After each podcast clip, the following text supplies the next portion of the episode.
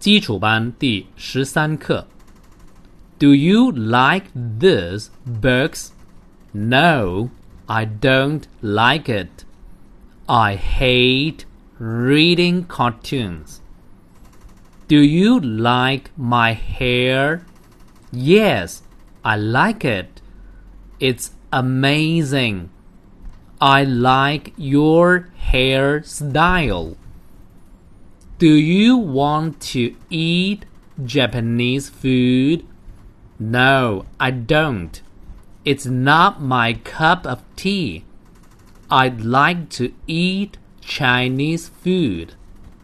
看生字，this 这些，read 读书，cartoons 卡通，hair 头发 ，hairstyle 发型，Japanese 日本人，日本的，Japanese food 日本菜，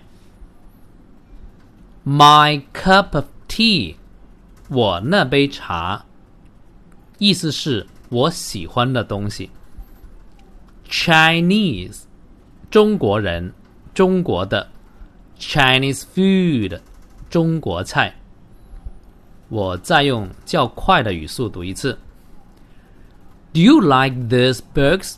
No, I don't like it. I hate reading cartoons. Do you like my hair? Yes, I like it. It's amazing. I like your hairstyle. Do you want to eat Japanese food? No, I don't. It's not my cup of tea. I like to eat Chinese food.